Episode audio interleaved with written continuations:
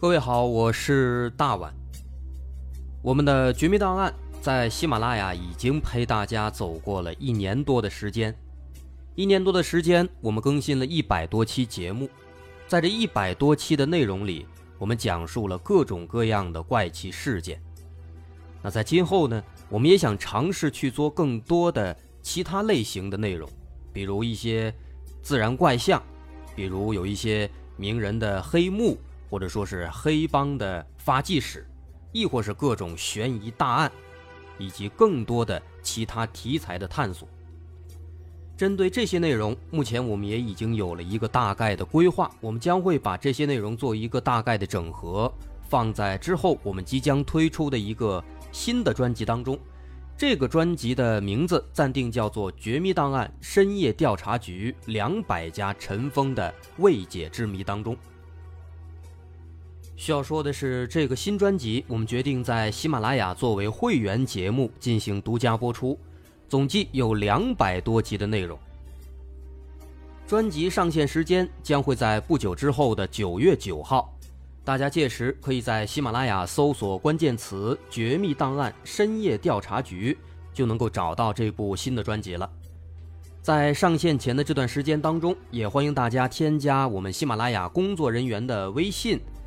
X m l y 零三三零，也就是喜马拉雅四个字的拼音的首字母加零三三零，x m l y 零三三零。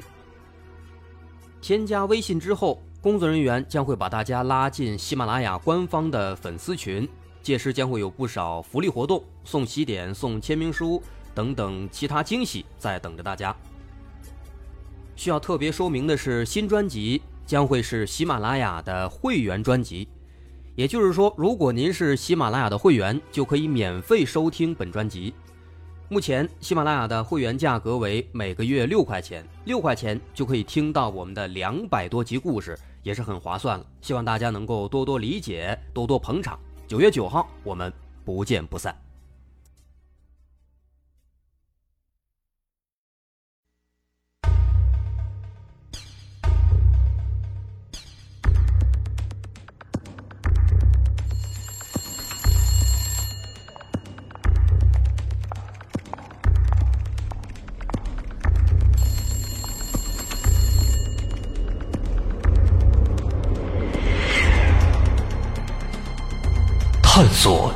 实真相，搜寻幕后真凶。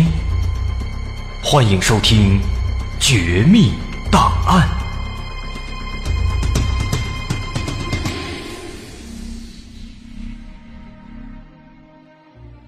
后来到了六十年代，在一九六八年莫斯科的国际超心理学会议上，列宁格勒的精神生理学与脑电专家舍格耶夫。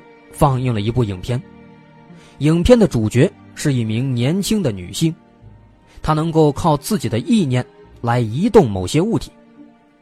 这名年轻的女性叫做库拉金娜。在后来的几年时间里，参加过这次会议的两位国外超心理学专家专门的访问了列宁格勒，两个人与舍格耶夫见了五次面，并且数次亲自拜访库拉金娜。观看了他靠意念移动物体的能力，并且做了多次实验。在每次库拉金娜施展能力的时候，在一般情况下，他都会先端坐在桌子前面的椅子上。一般他都是比较放松的，只有离开他熟悉的环境或者见到陌生人才会有点局促不安。起初，他需要在精神上、情绪上酝酿一段时间，才能够开始表演。有时候这段时间不到一分钟，有时候呢却长达一个多小时。期间，他偶尔会做几次深呼吸，然后把单手或者双手靠近放在桌面上的物体，通常会距离他们十到二十公分，但是不会触碰到。当然，这些要被他移动的物体。也都是完全随机的，一般都是由观察者根据手头情况来提供个人的物品去做实验。在非正式的场合下，库拉金娜也会摸一下其中的一个需要他移动的物体，并把它挪到习惯和方便的位置。但是，并不是移动物体之前每次都要摸一下。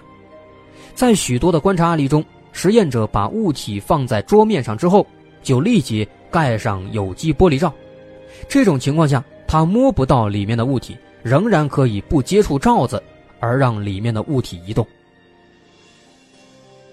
而且有意思的是，库拉金娜能够移动的物体，在材质、形状和重量上都有很大区别，有的是活的，有的是无生命的，有的是带磁性的。有的是无磁性的。根据相关的实验资料，它能够移动的物体的重量可以从一克到五十克不等。其中有一次实验，他面对一台两边都有三十克砝码的天平，他用意念让其中一边降了下来，实验者在另一边又加上十克重量，不过天平同样的还是保持相同姿势，没有改变。在通常情况下，当库拉金娜摆出姿势后不久，物体就会开始发生运动。但是有时呢，会有几秒钟的延迟，长的情况下会有长达一分钟的延迟。一般如果真的过了这么长时间，物体还没运动，他就会说这次不行，并且会终止实验，而且每次他都要消耗很大的体力。另外，科学家发现。在库拉金娜成功的演示意念控制物体时，它会发生极显著的生理学变化。比如，贴在它枕骨头皮上的电极，往往会记录下很强的脑波，其幅度比它放松时要高出五十倍，而其他地方它的脑波却没有变化。另外，舍格耶夫还发明了一个敏感的测量器件，测试出。在库拉金钠移动物体时，能够记录到有某种不明的效应，能够延展到它的三米开外。在这个过程中，他的心跳会增加到每分钟一百五十到两百四十次，而且在两个小时的实验中，他的体重会丢失高达两千克。在通常情况下，不到三十分钟，他的体重就会丢失七百到一千克。因而，在实验结束后，他也总是感觉很疲倦，有时简直就是精疲力尽。其实，除了能够靠意念来移动物体，它还能造成其他的一些物理效应。比如，没有感光的胶片包装在不透光的黑纸中，当库拉金娜使物体在这张纸面上移动之后，纸里的胶片上就会出现白雾。而且白雾的痕迹与物体的移动路径是一致的，在两次运动之间停止的位置，那个颜色呢也会更浓一些。但是如果用同样的物体人为的推动它在纸上移动，却不会产生这种感光。而且有时在当他进行这番操作不小心摸到旁边的人身上时，他所触摸的部位会立即发红，并出现疼痛难忍的剧痛。这个红肿需要大概几个小时才能够慢慢的消退下去。在后来，其他的科学家还对库拉金娜做过一个非常严谨的实验，并且留下了影像资料，可以作为他靠意念控制物体的有力证据。这次实验很有意思，实验者准备了一套特殊的设备。这是一个一头封闭的、有十厘米直径的有机玻璃管，在开口这边的管壁上焊接着一根很细的弹簧，弹簧的另一端连接着一个乒乓球。当这根玻璃管立起来时，弹簧就会把乒乓球给吊起来，距离地面恰好有一厘米。实验开始，库拉金娜没有伸手去接触乒乓球和弹簧。他起初只是挪动了一下这个玻璃管的位置，让这个玻璃管口朝向自己。不久之后，库拉金娜就开始双手捧着管壁，对乒乓球施加作用。很快，就发现乒乓球已经贴到了桌面上，似乎是有一个外力在拉扯弹簧一样。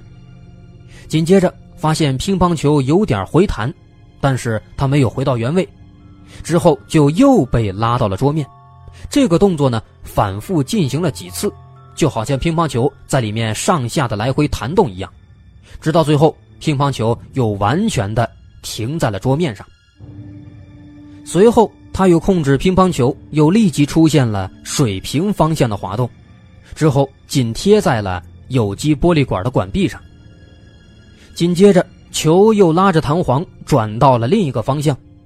之后，库拉金娜开始慢慢的放松努力，球就弹回了它原来的位置。整个实验下来，看起来十分不可思议。想要对这个现象予以解释，那是很难的。如果这个玻璃管是魔术师的道具，那肯定就不足为奇了。也许魔术师会在球上粘一个很细的丝，再在管底打上一个小洞，或者粘一个小钩子。这样就能靠这根丝拉着球来垂直向下运动，但是即使这样呢，也无法让这个球在落地之后再进行水平的滑动，除非还有第二根丝。但是对于库拉金娜来说，他不是魔术师，这些小动作是完全不可能的。这个玻璃管呢，也是由实验者带来的道具，结束之后又随身带走。